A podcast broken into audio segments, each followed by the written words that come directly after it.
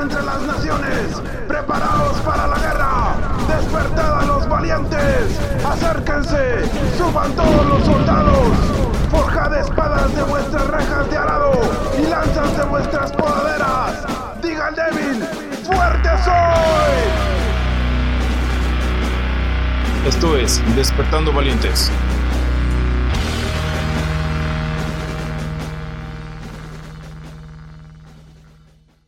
Su segunda temporada.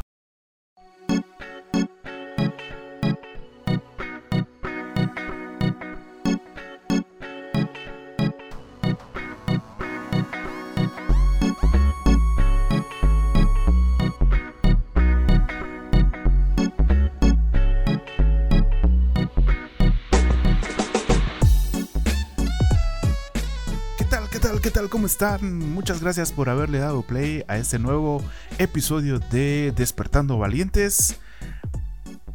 Pues la verdad, muy muy agradecido con todos ustedes por estarle dando seguimiento y estar escuchando nuestros capítulos. Espero que esta nueva temporada y los también temas de la pasada temporada sean o estén siendo de bendición para sus vidas.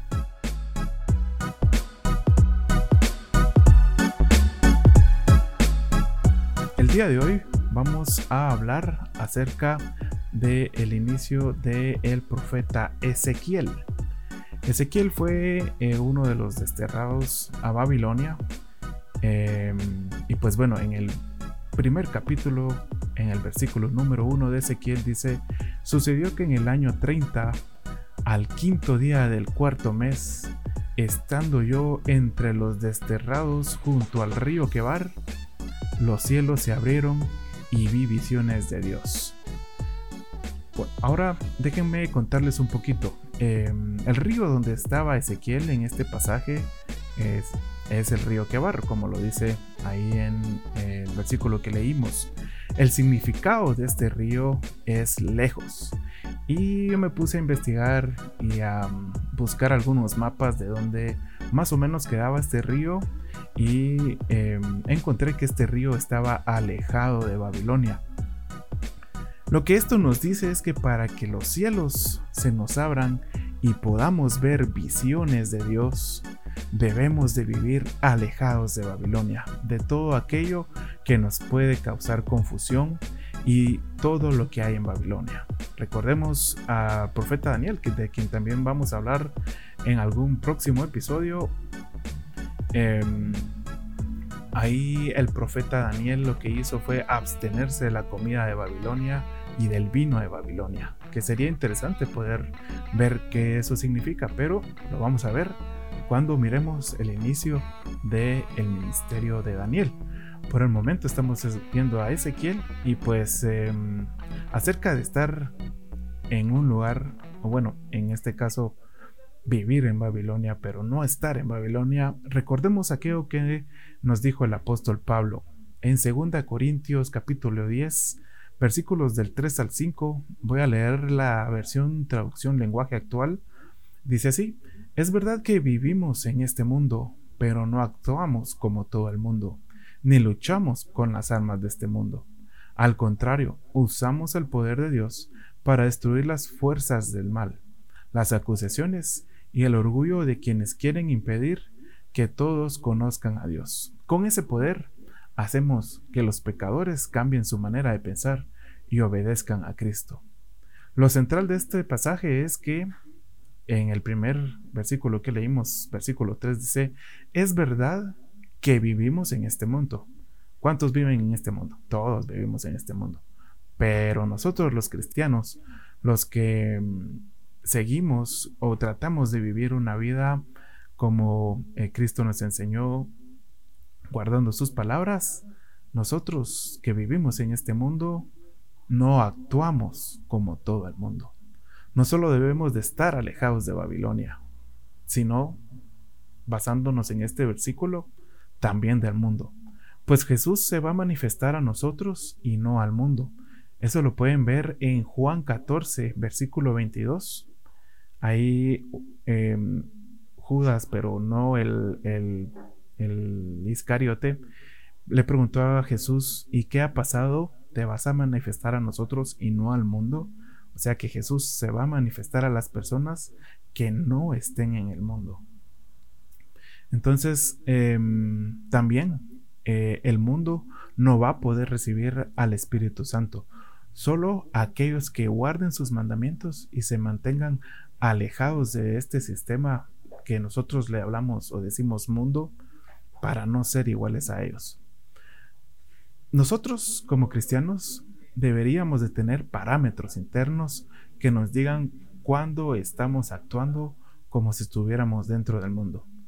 Lamentablemente, y ahí sí que eh, lo he visto yo, no es que haya visto publicaciones, sino que sí he visto reuniones, bueno, sí, también publicaciones, ¿verdad? Pero em, yo lo he visto así físicamente.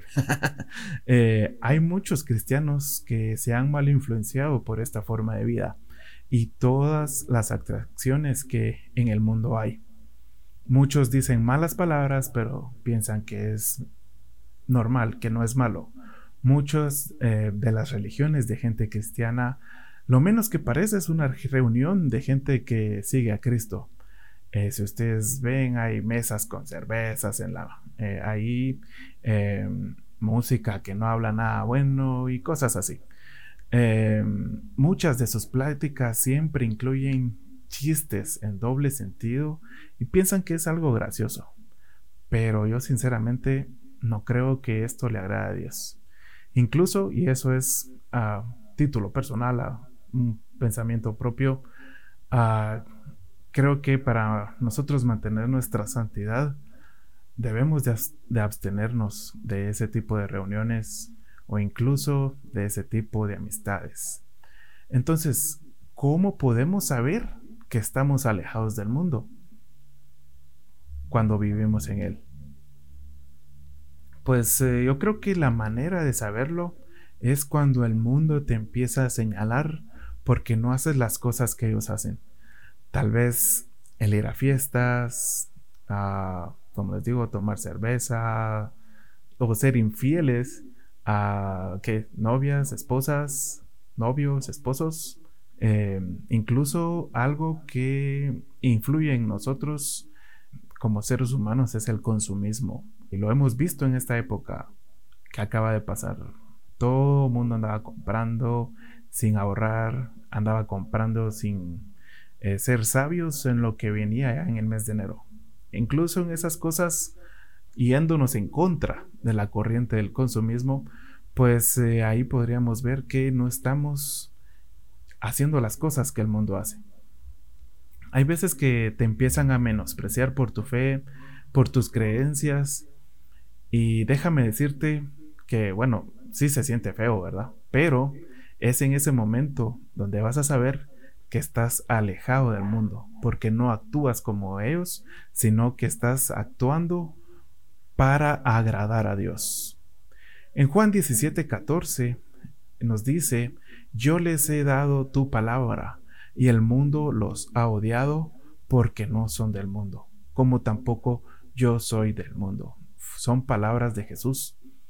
En medio de toda la sociedad que tenemos en estos tiempos, donde es tan fácil ver cosas en las redes que no son agradables a Dios, donde todos critican, donde todos se creen que saben de todo y hablan siempre teniendo o creyendo tener la razón, donde muchas veces siempre que hablamos algo de Dios, lo primero que salta es el desprecio.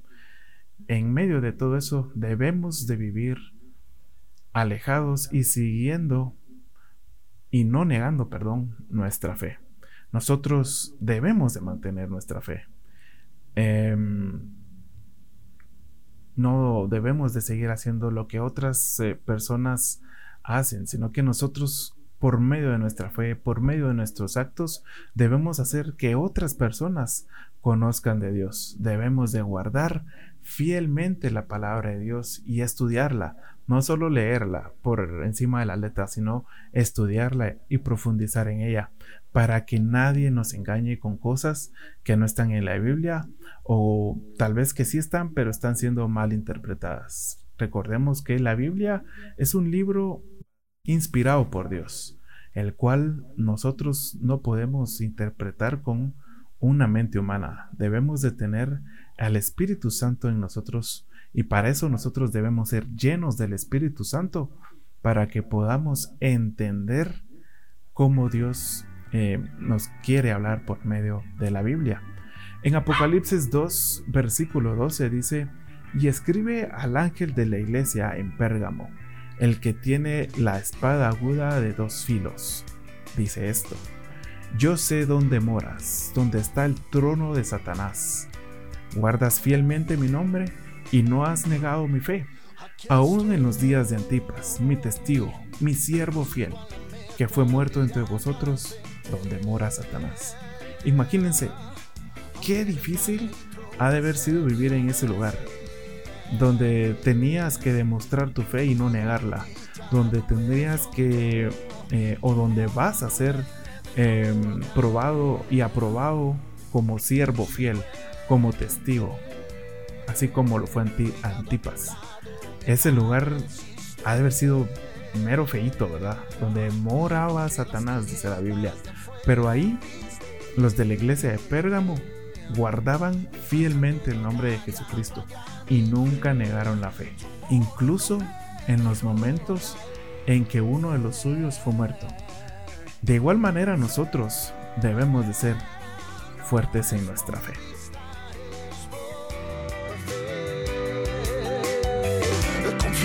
en ti, espero y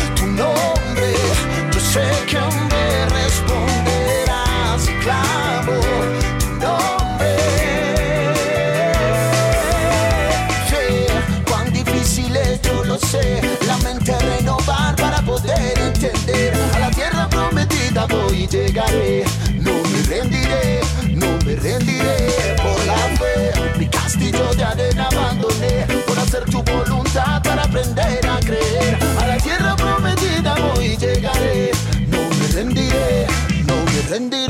así adormecen al hombre con un sistema malo y efímero para que nunca encuentre su propósito y destino.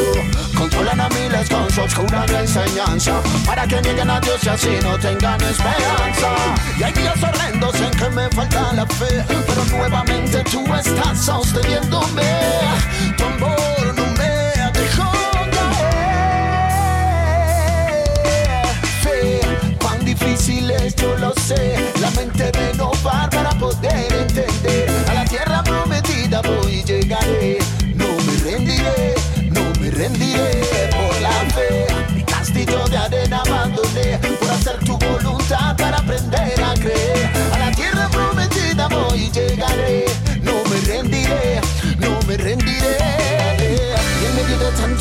Solo queda tu verdad. Si andaré sediento, tu palabra me alimentará. Me aferro a tu mano porque sé que no me soltarás. Puse mi confianza en tu eterna majestad. Oh, ya, a la herencia del más alto nada le faltará. Y aunque no se pueda ver, no me guío por vista, vivo por la fe. Fe.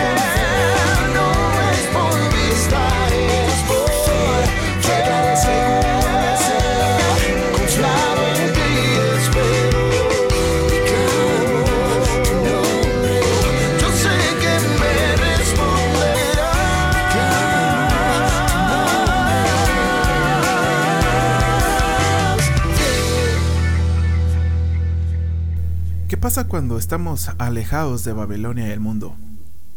Pues, em, como lo vimos anteriormente en el bloque pasado, si no estamos en el mundo, Cristo se va a manifestar en nosotros. Pero también mm, veamos qué cosas eh, vio Ezequiel en ese capítulo 1 del libro con el mismo nombre, el libro de Ezequiel. A él le ocurrieron cosas impresionantes o vio cosas así que bien, bien chileras. Em, y pues él las vio porque estaba lejos de Babilonia. Recuerden, vivimos en este mundo, pero nosotros no somos de este mundo. Ezequiel vivía en Babilonia, pero él se mantenía lejos de todo lo que era eh, el sistema de Babilonia o todo lo que Babilonia ofrecía. Y eso es lo que el río Kebar significa, lejos. Ezequiel vio a unos seres vivientes que sería muy bonito estudiar cada, uno cada una de sus características y las cosas que estaban con ellos, porque no solo iban los seres vivientes, iban unas ruedas y eh, también iban unos como se me imagina a mí que eran como trozos de carbón encendidos alrededor y, y pues bueno lo vamos a ver más adelante pero hay una característica que a mí me llama la atención de todo eso que vio Ezequiel, Ezequiel perdón. Y ustedes pueden leer ese capítulo número uno del libro de Ezequiel, es bastante bonito y se pueden ir imaginando más o menos qué forma tenían los seres vivientes o lo que había ahí con él o qué fue lo que vio al final del capítulo. pero una de las características que leí que me llamó bastante la atención es que ellos siempre iban hacia adelante, no retrocedían. Y esta es una forma de caminar que lo tienen los leones y que se describe en el libro de Proverbios en el capítulo 30. Y lo vamos a leer. Proverbios 30, 29 dice, hay tres cosas majestuosas en su marcha y una cuarta de elegante caminar. Versículo 30, el león, poderoso entre las fieras, que no retrocede ante ninguna. Nosotros deberíamos de imitar esa característica, el siempre ir hacia adelante y nunca retroceder. También hay algo que me llama la atención que está o que estaba con los seres vivientes alrededor de ellos y que eh, según lo describe Ezequiel parecían carbones encendidos. Em, no sé si se recuerdan ustedes en ese mismo capítulo de Isaías 6, dice que un ángel se acercó a Isaías después de que dijo él que no era de labios puros. Em, se acercó un ángel con un carbón encendido y se la puso en la boca. ¿Se recuerdan de ese pasaje?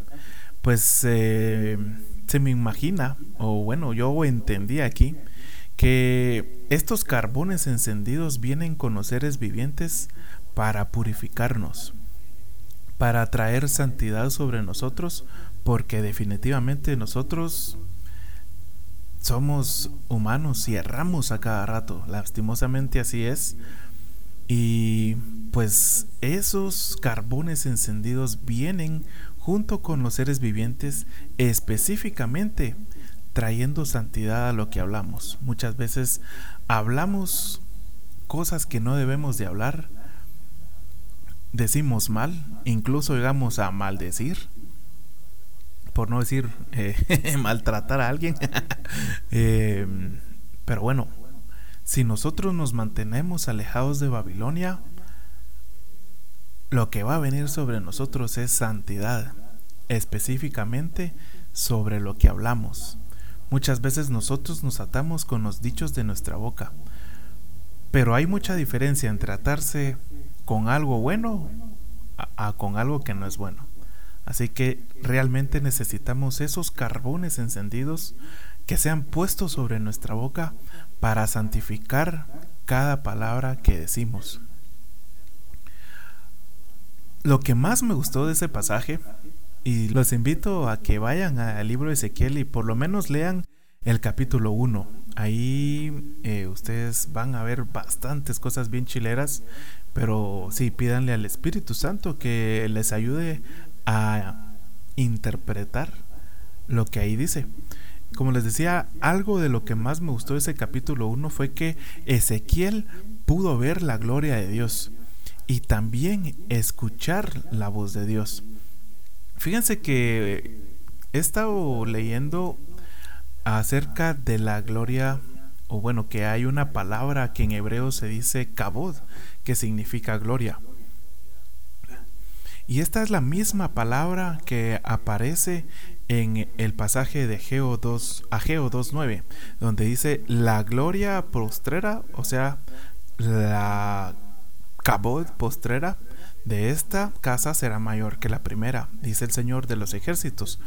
Y en este lugar daré paz, declara el Señor de los ejércitos. Aquí nos podríamos desviar un poquito y hablar de la gloria de este último tiempo. y todo lo que esta trae. Por ejemplo, eh, de lo que yo he podido ver por misericordia de Dios es que esta gloria cambia nuestra vida, nos trae paz, nos da honor, nos da honra, nos da riqueza y también riqueza material. Pero este tema es para otro día, lo vamos a dejar para después. Pero para este momento, en resumen, si vivimos alejados de Babilonia, lo que eso va a causar en nosotros es que nuestro caminar sea majestuoso entre los ojos de Dios, porque no vamos a retroceder. Lo dice en Hebreos 10:39 el apóstol Pablo, pero nosotros no somos de los que retroceden para perdición, sino de los que tienen fe para la preservación del alma.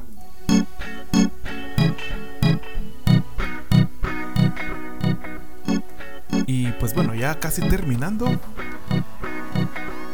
El estar alejados de Babilonia nos trae una santificación en nuestra boca para que digamos solo lo que conviene, que no hablemos mal o de más, o que no callemos lo que hemos visto ni oído. Debemos de estar siempre hablando y dando eh, prueba de que Dios ha orado en nuestra vida, ya sea eh, con milagros o cómo el Señor nos rescató. Todas esas cosas que Dios ha hecho por nosotros son las que nosotros debemos de hablar y de las cuales no debemos de callar. Vamos a ver también la gloria de Dios actuando en nuestra vida si vivimos alejados de Babilonia y vamos a poder, a poder escuchar la voz de Dios. Así que propongámonos en nuestro corazón alejarnos de todo lo que haya en Babilonia, que causa en nosotros confusión, que causa que nosotros nos alejemos de Dios. También alejémonos del mundo para que Jesucristo se manifieste en nosotros.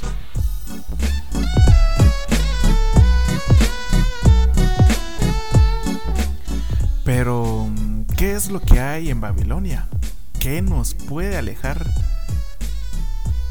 de todo esto o de, digámoslo, en referencia a ver visiones de Dios, ¿qué nos puede impedir que nosotros veamos la gloria de Dios? Pues bueno, eso les queda de tarea a ustedes.